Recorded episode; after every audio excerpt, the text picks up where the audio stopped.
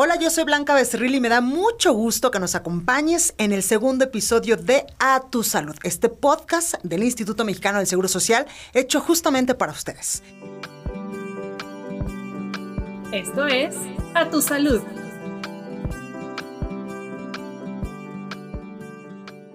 El tema de hoy ha cobrado mucha importancia porque al hablar del consumo de drogas, pues resulta forzoso ahora tocar el tema del fentanilo, ya muy famoso en la República Mexicana y también del otro lado de la frontera pues se ha incrementado tanto su consumo en algunos medios, incluso pues ya dicen que esta sustancia podría llegar a representar un problema de salud pública en nuestro país.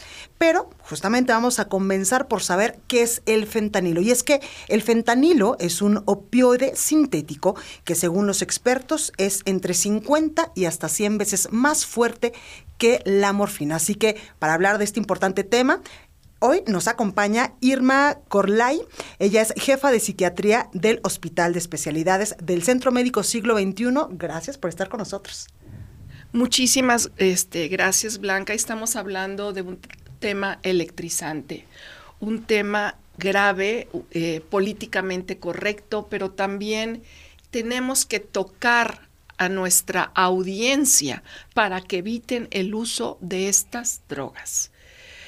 Antes de coronavirus teníamos dos pandemias, siempre he dicho lo mismo.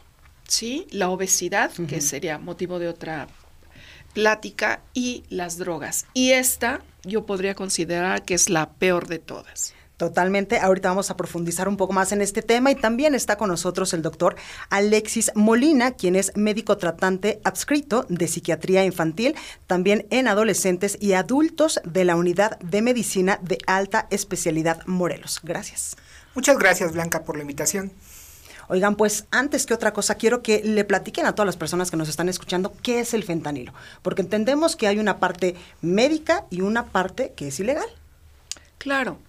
El fentanilo, antes que cualquier otra situación, es un ángel en la eh, es un ángel que bendice a los pacientes que tienen dolores incoercibles. Es una droga poderosísima. Voy a corregir la palabra droga. Voy a decir es un medicamento poderosísimo que puede llevar a un paciente moribundo a morir en paz y sin dolor. Como analgésico. Como analgésico, claro. El fentanilo se utiliza para cirugías, esas cirugías que son eh, gigantescas, eh, para dolores incoercibles y pueden hacer que este paciente regrese a su casa a trabajar, pueda regresar a la escuela, etcétera. Pero, como es un derivado de los opioides, los opioides producen eh, narcolepsia, producen disminución, analgesia, ¿sí? Disminución del dolor es sumamente adictivo.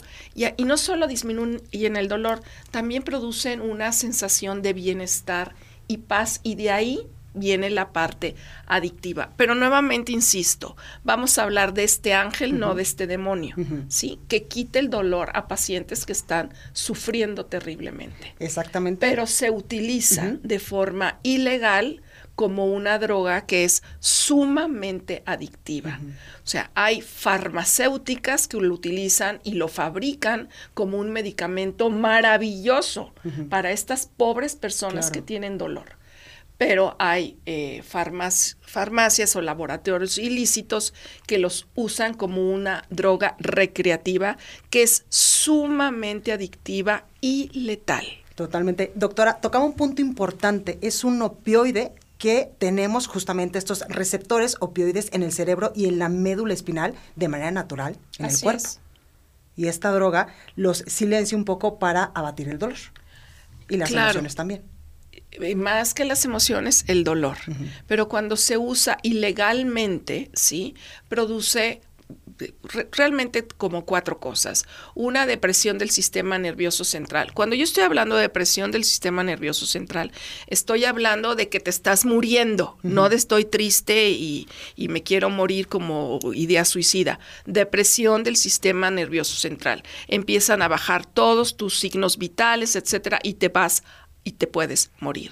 Otra, produce fenómenos alucinatorios también. Produce una sensación de euforia y paz interna. Esa es la parte adictiva. Ya no estoy hablando de esta medicina que es un ángel.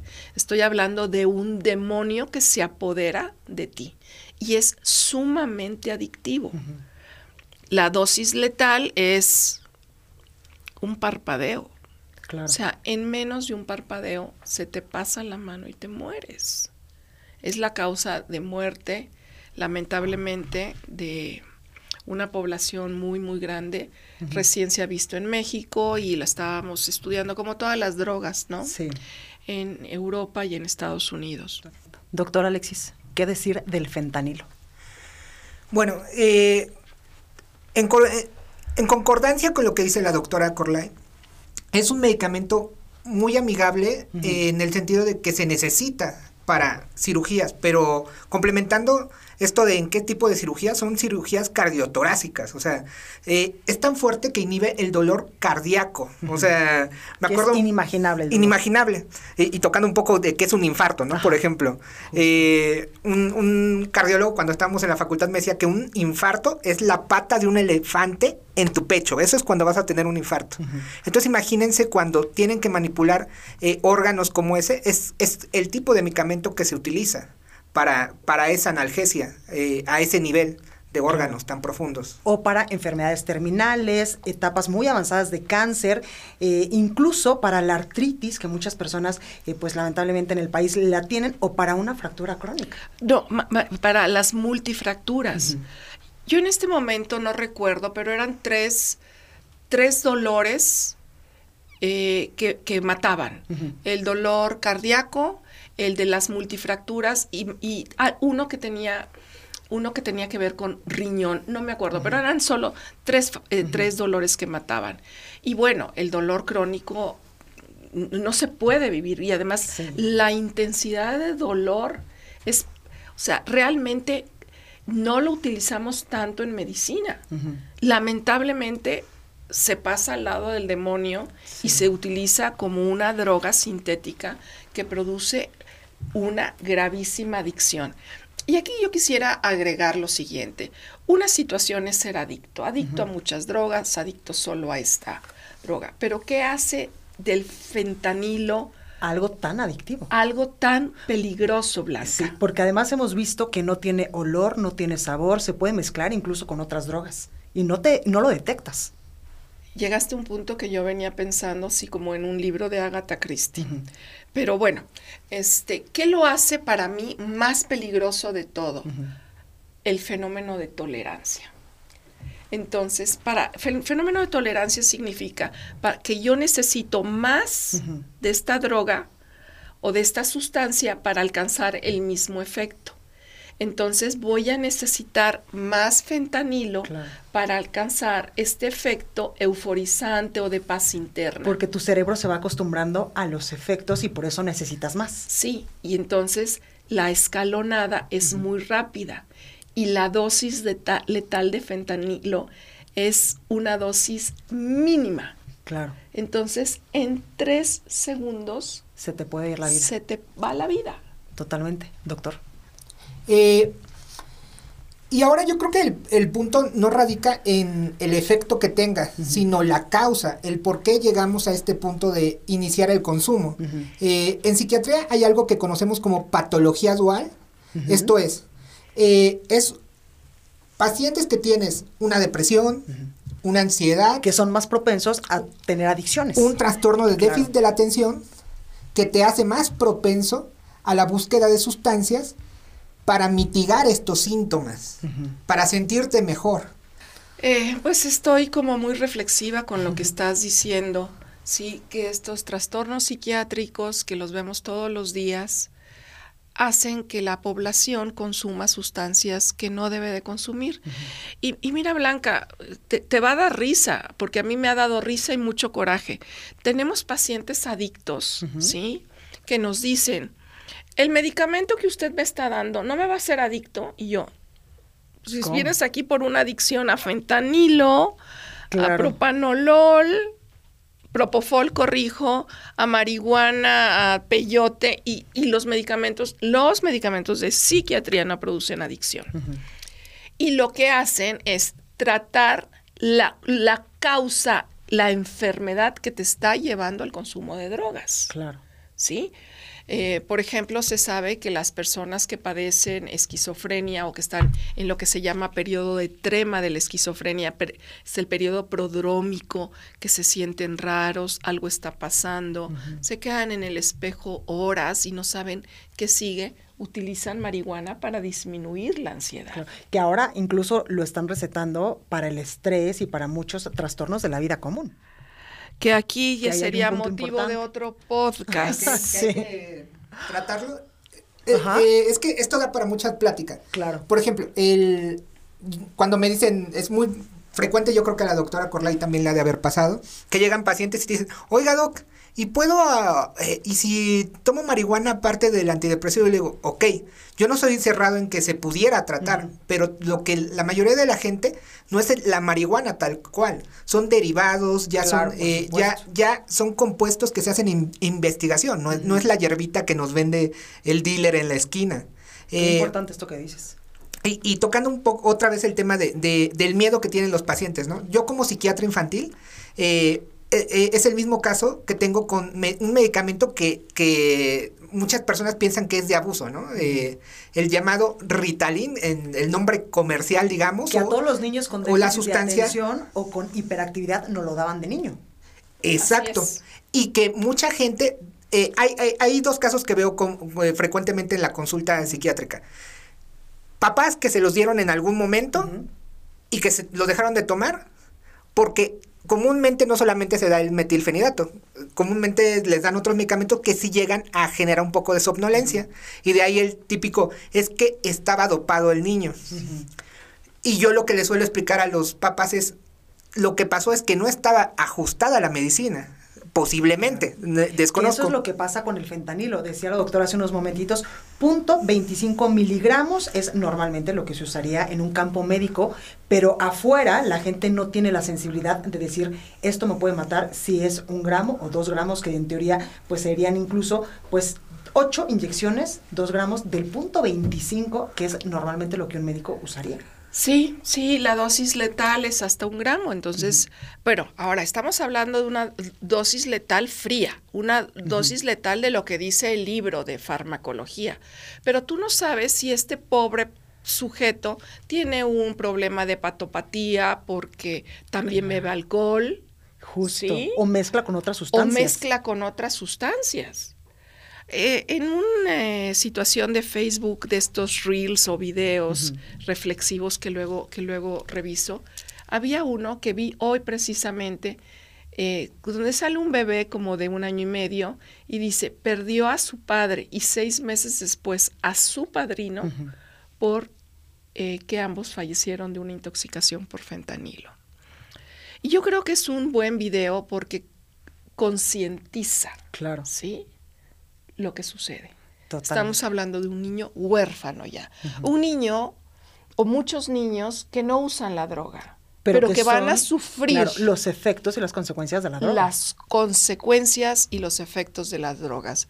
Cuando las personas que usan drogas concientizaran qué le pasa a su madre, ¿sí? A su hijo, porque él se va a morir, ¿sí? ¿Cómo va a caer su hijo en drogas? Porque las está viendo cómo se consumen en casa, Claro. cómo su hermana o su propia madre se va a tener que prostituir, ¿sí? Para sacar a esta familia adelante, porque él o se murió o lo metieron a la cárcel. Sí, esas son las víctimas silenciosas también de las drogas.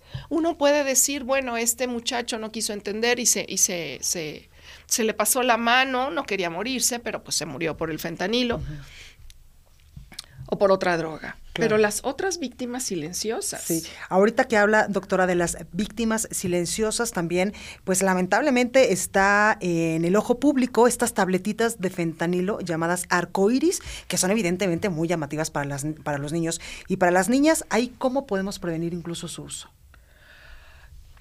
Yo recuerdo hace muchos años que tuve la oportunidad de ir a Estados Unidos a una fecha de Halloween. Eh, mis primas, que eran chiquitas, este, su mamá les dijo, no pueden tomar dulces que no sean este, comprados de Tupsi Pop y el equivalente norteamericano. Porque hubo una eh, campaña donde habían descubierto lesiones en los niños de dulces que les habían metido vidrio. Entonces, ahí estaba eso. Yo creo que ahorita le tienes que decir a los niños, no puedes comer dulces ni que te los lleve tu compañerito, como tener como mucha... Mucho control. Mucho control. Ahora, este control que tuvimos y que creo que seguimos teniendo, mis hijos ya no están en primaria, afortunadamente, donde la comida tenía que ser sana. Sí. Que es tu especialidad, doctor. Exacto. Sí, sí, parte de lo que platicábamos antes de iniciar esta grabación sobre la psiquiatría eh, nutricional. Claro. Entonces, esta obligación que ahora fue para las escuelas de el pepino, la jícama, el agua, el agua, bendita agua, ¿sí? sí. Ahora tiene que ser que en la escuela solo se pueden vender tales o cuales dulces. Ahora sabemos que los dealers y estas personas que hacen este terrible daño van a encontrar la forma de darle al niño, pero tiene que ser una campaña, como todo, se regresa a la familia. Justamente, que es el núcleo. Es en la familia donde tenemos que hacer las campañas de qué te metes a la boca. Pero urge una campaña de consumo de drogas. Sí, sí, sí, sí. E, en la época de Ronald Reagan, en los ochentas, la campaña eh, que, fue la esposa de Ronald Reagan, la que la, vamos a decir, la que la ideó, era Just Say No. Solo di no. Yo creo que estas campañas se tienen que aterrizar mucho en nuestro país qué es lo que no debes de consumir. Y todos los días sentarse, quién consumió esto, quién consumió el otro, este, ¿cómo se dice? Denúncialo, qué sospechas. Vamos a encontrar un poco el tiempo como la Santa Inquisición que tú no me caes bien y entonces te acuso de que andas traficando. Pero mientras son peras o son manzanas, eh, los niños van a estar más, más cuidados. Y por ejemplo, en este sentido, ¿cómo podemos darnos cuenta si alguien de nuestra familia, de nuestro entorno, está consumiendo fentanilo? ¿Hay algunas formas de, darnos cuenta de esto? Pues... ¿Su comportamiento tal vez? Están más relajados, están más felices. Eh, no son como otras drogas que, que, te pones como activo motoramente o los ojos se te ponen rojos o hueles, ¿no? Aquí es esa es la otra parte, ¿no? El silencio de los síntomas porque son síntomas de mucho bienestar. Las drogas están en tu casa y la campaña de concientización tiene que ser en tu casa. Justamente, ¿qué está haciendo el Instituto Mexicano del Seguro Social respecto a la prevención y atención de eh, pues, las adicciones, sobre todo en niños, jóvenes y adultos? Y en este sentido de cómo prevenir, ¿no? Cómo darme cuenta de, que vas a, Mi hijo consume esto. Es que no, no inician con el fentanilo, es una cadena. Hay drogas de entrada. Eh, que ahí, sí lo vas a ver. Tal vez un día lo ves con los ojos rojos, marihuana. Después, de, primero, cigarro, marihuana, eh, tal vez ya eh, otras drogas, cocaína. Y justo esto, lo que va pasando con esto que hablamos de los receptores, va generando tolerancia, como dice la doctora. Entonces, sí nos estamos em, este, enfrentando a nuevas enfermedades, a nuevos cambios, por ejemplo, la psiquiatría de transgénero, la psiquiatría nutricional, y esta que siempre ha existido, pero que ahorita tiene una forma de esta ola de tsunami, que es las drogas. Totalmente. Entonces, el predictor número uno de uso de sustancias es el uso de tabaco. El niño que empieza a los 12, 13 años fumando. Lo siguiente es bebiendo, lo siguiente es marihuana, lo siguiente son pruebitas de cositas que ahí les van dando, les venden en las escuelas. Es lamentable. Y terminamos con jóvenes que ya están con eh, medicamentos como fentanilo. Y nuevamente, y la audiencia que me escuche, el que usen fentanilo, el riesgo de matarte es muy alto, porque tú no sabes la, tu dosis letal individual. Que tiene que ver mucho con el peso, con cómo estés emocionalmente, absolutamente con muchas cosas. No solamente es a todos el punto 25 Así para es. el dolor. Así es. Se habla de una dosis letal de un miligramo, pero como tú dices, Blanca, si estabas medio flaco, aparte tomas, bueno, qué sé yo, todos los factores. Incluso ustedes le preguntan a sus, a sus pacientes si consumen algún tipo de droga Sí, en la es- consulta. ¿Qué Es les parte de nuestro interrogatorio, así como les preguntamos su nombre, su edad, les preguntamos el consumo de ¿Y sustancias. qué les dicen? Es una pregunta muy interesante, histórica, Blanca. Hace algunos años, cuando hacía yo los protocolos de trasplante renal y preguntaba consumo de sustancias, sexo sin condón, eh, pues era raro. Pero ahora me sorprende, pues sí, de tal fecha a tal fecha consumí cocaína, de tal fecha a tal fecha tal esta otra, inicié con marihuana, tabaco no se diga, sexo sin condón, que todos son factores de riesgo. Eh, hace muchos años preguntaba yo el uso de tatuajes porque estaba ligado a VIH y hepatitis C y ahora es tan común pero bueno, afortunadamente ahora es más común, pero es más higiénico. Y ahora pregunto, en, en psiquiatría la agresividad se busca y la violencia eh, se busca para buscar patología, genes, genes, genes. Lo que estoy buscando son genes de enfermedades psiquiátricas. Y les pregunto, ah, ¿tiene usted algún familiar que haya estado en la cárcel? Y frecuentemente me dicen que sí. Y más de una vez me dicen, ¿y por qué estuvo? Porque, por secuestro. Qué fuerte. Sí, sí, qué fuerte. Y otras veces te dicen, no, sí, bueno, antes me decían, es que lo confundieron con alguien, o, pero ahora así como, como, como si fuera, pues sí, este, tengo diabetes mellitus. Ujú. Si las cosas no han cambiado para bien, hay otras maravillosamente que han cambiado para bien, pero otras que no. Entonces sí, los pacientes te dicen, sí uso sustancias porque eh, saben que uno tiene que saberlo para buscar niveles hepáticos, cómo está el hígado, Claro. cómo está, cómo está el cerebro. El hígado y el cerebro es lo que más estamos protegiendo cuando alguien consume sustancias. Claro. Para ir concluyendo, ¿qué hace el Instituto Mexicano del Seguro Social para cuidarnos? El Instituto Mexicano del Seguro Social hace muchísimas cosas, un gran esfuerzo en entrenar, educar, adiestrar a nosotros como médicos, cursos, oportunidades, medicamentos. Aquí tristemente hago la reflexión, ¿qué hacen los pacientes para cuidarse? Justo- justamente, doctor. ¿Qué hace un diabético al que el Seguro Social le pone todas las ganas del mundo para encontrarle la mejor metformina, la mejor insulina, el mejor programa de obesidad? ¿Sí? Si saliendo de la consulta no sigue la dieta. Pero yo le pregunto al público, ¿qué hace usted para cuidar su peso? ¿Qué haces tú, muchacho, para no probar el fentanilo? ¿Qué haces tú, novia de el Brian, como ahora está de moda el Brian, ¿no? ¿Qué haces tú, novia del Brian, para pagarle el cigarro de la marihuana y que no repercuta en tu trasplante renal o en tu salud?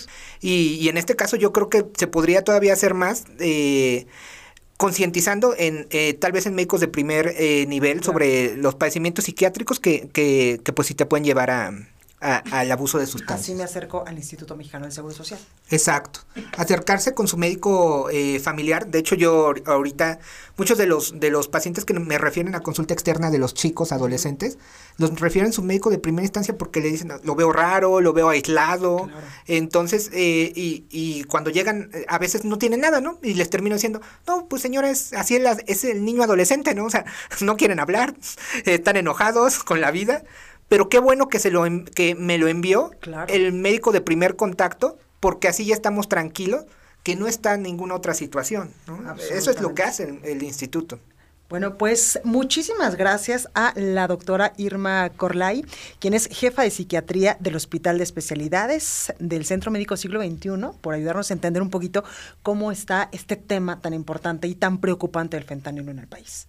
Muchas gracias y también Un placer. gracias al doctor Alexis Molina, quien es médico tratante adscrito de psiquiatría infantil, también para adolescentes y adultos de la Unidad de Medicina de Alta Especialidad Morelos. Gracias por estar con nosotros. Muchas gracias a ustedes por invitarme. Gracias y a todos ustedes quienes nos escucharon, pedirles que envíen sus preguntas, sus inquietudes, temas incluso que les puedan interesar para este podcast del Instituto Mexicano del Seguro Social a el correo a.tusalud.ims.gov.mx, se lo repito, a.tusalud.ims.gov.mx. Muchísimas gracias por escucharnos.